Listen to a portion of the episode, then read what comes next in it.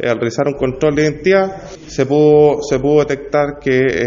esta era una persona de nacionalidad colombiana que se encontraba en situación irregular en el país y al revisar su, equipaje se logró encontrar eh, un kilo 58 gramos de, de cannabis 71 pastillas de éxtasis y 71 gramos de droga tusi,